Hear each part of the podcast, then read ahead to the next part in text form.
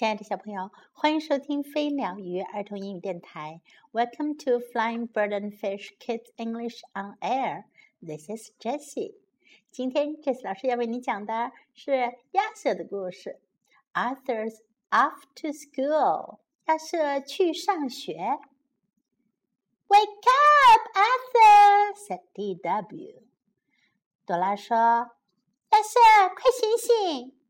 Time for school，是时间上学啦。Arthur groaned，亚瑟咕哝着，很不情愿。Arthur, you are going to be late. His mother shouted from downstairs. 妈妈从楼下大声喊道：“亚瑟，你要迟到啦！” barked "Pal!" 小狗帕儿大声吠叫起来。Arthur tumbled out of bed. 亚瑟这才叽里咕噜地从床上爬了起来。Arthur took a big stretch. 亚瑟伸了一个大大的懒腰。D.W. stretched too. 小朵拉也伸了个懒腰。Arthur went into the bathroom to wash up. 亚瑟走进卫生间去刷牙洗脸。D.W. followed him，朵拉也跟了进去。Arthur ate his cereal in a hurry，亚瑟匆匆忙忙地吃他的早餐麦片。So did D.W. 朵拉也是这样。Stop copying me, said Arthur。别学我啦，亚瑟说。I'm practicing for next year, explained D.W. When I go to school. 朵拉笑着说：“我在提前练习呢，明年我也要上学啦。” That's silly, said Arthur. 那真傻，亚瑟说。It's not, D.W. insisted. 才不傻呢，朵拉坚持说。Oh yeah, said Arthur. Well, can you copy this? 哦，真的吗？亚瑟说：“那你还能学这个吗？”He grabbed his backpack and rushed out the door。他说完就抓起书包跑出门去了。The brain didn't have a sister to bother him。小灵通可没有一个妹妹让他觉得烦。But he did have another problem。可是呀，他也有别的烦恼。Here, lizard! he called out. Here, lizard, lizard! 出来，蜥蜴！出来，蜥蜴！蜥蜴啊，是小灵通养的宠物，每天啊，它都要到处找它。Binky wasn't worried about little sisters or lost pets. 冰奇可不用担心妹妹的事儿，也不用担心有到处乱跑的宠物。He was worried about looking tough。他只在意他自己看上去够不够强壮。I do have my reputation to keep up, he thought。他对自己说：“为了我的名声，加油。” Francine had troubles too. 芳心也有她的烦恼。I have to be ready for recess, she said. 我得为课间休息啊做好准备。You never know what you might need. 你永远都不知道可能会用上什么呢。Muffy wasn't looking that far ahead. 马飞可不关心那么远的事儿。What to wear? 穿哪件好呢？She asked herself. 她自言自语地说：“Maybe something pink. 也许穿粉红色的吧。I look so cute in pink. 我穿粉红色的很可爱。” Buster didn't have any problems at all. 巴斯特什么烦心事儿都没有。But his mother did. 可是他妈妈有啊。 "Buster!" she shouted. "Wake up, Buster！快醒醒！”妈妈大声喊道。Arthur met his friends in class. 亚瑟在教室里见到了朋友们。I wonder what Mr. Ratburn is planning for today," said the brain. 不知道今天 Ratburn 老师计划要做什么呢？小灵通说。Maybe a field trip, said Binky. 冰奇说，也许是郊游。A sports field trip, added Francine. 发心说，也许是户外运动会。Oh no, said Muffy. 哦不，My outfit's all wrong for that.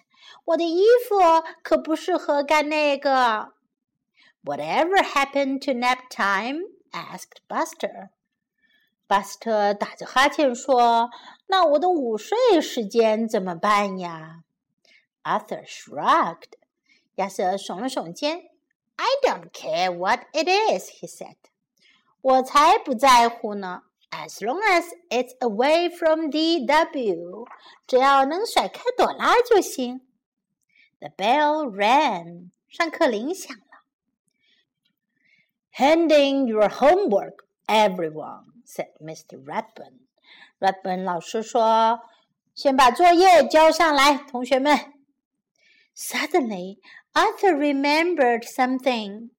阿瑟突然想起来，His homework was sitting on the kitchen table. 他的作业还在厨房的桌子上呢。Mr. Ratburn cleared his throat. Ratburn 老师清了清嗓子。I'm doomed, thought Arthur. 我完蛋了，阿瑟担心的想。Then he heard a knock at the door. 这时他听到有人敲门。D.W. was standing there with Dad. 朵拉和爸爸来啦。Homework delivery, she announced. 送作业的来啦！ 朵拉大声地说。Arthur rushed up to her. 亚瑟一下子冲了过去。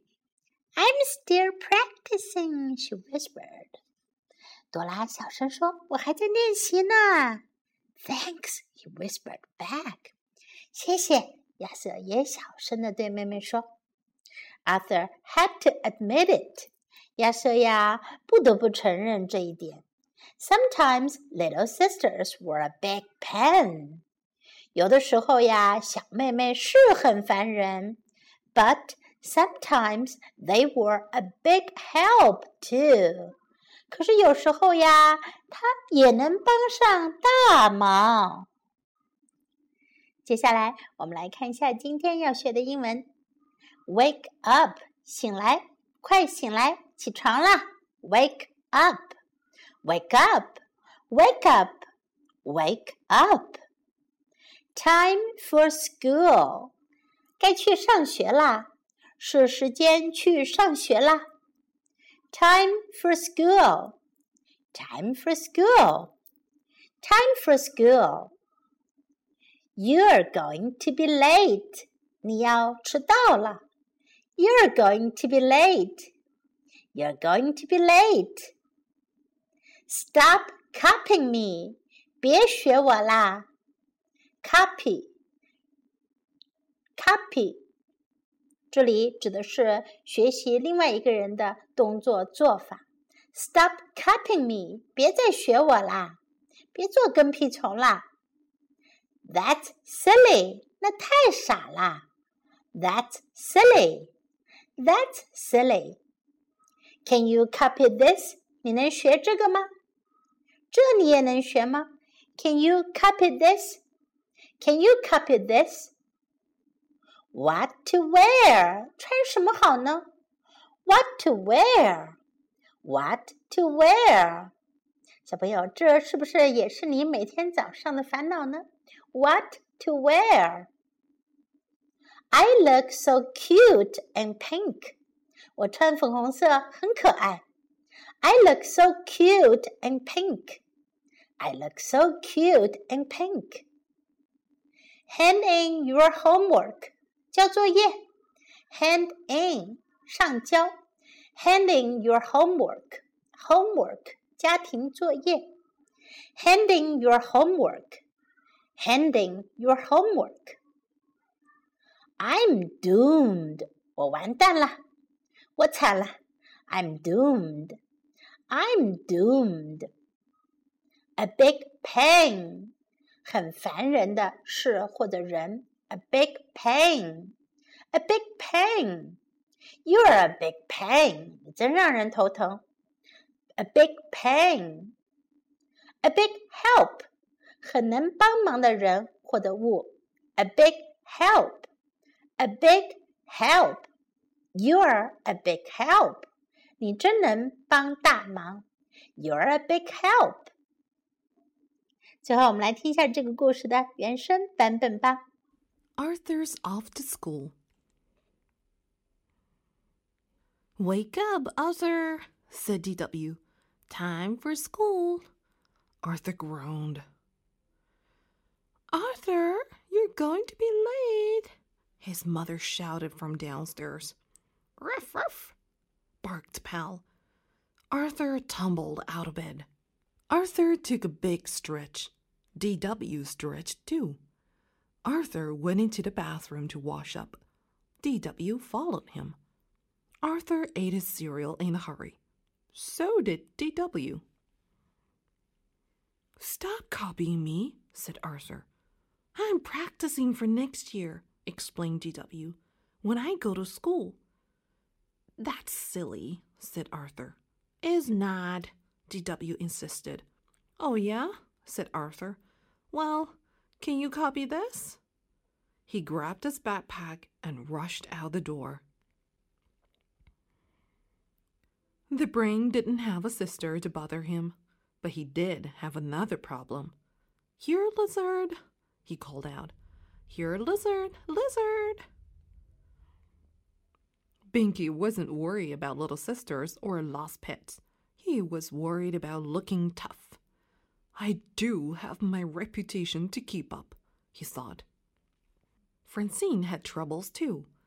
I have to be ready for recess, she said. You never know what you might need. Muffy wasn't looking that far ahead. What to wear? she asked herself. Maybe something pink. I look so cute in pink. Buster didn't have any problems at all, but his mother did. Buster, she shouted, wake up! Arthur met his friends in class. I wonder what Mr. Ratburn is planning for today, said the brain. Maybe a field trip, said Binky. A sports field trip, added Francine. Oh no, said Muffy. My outfit's all wrong for that. Whatever happened to nap time? asked Buster. Arthur shrugged. I don't care what it is, he said, as long as it's away from DW. The bell rang. Hand in your homework, everyone, said Mr. Ratburn. Suddenly, Arthur remembered something. His homework was sitting on the kitchen table. Mr. Ratburn cleared his throat. I'm doomed, thought Arthur. Then he heard a knock at the door. DW was standing there with Dad. Homework delivery, she announced. Arthur rushed up to her. I'm still practicing, she whispered. Thanks, he whispered back. Arthur had to admit it. Sometimes little sisters were a big pain, but sometimes they were a big help too. 好了，小朋友们，今天的故事到这里就讲完了。Hope you like this story. This is Jessie saying goodbye.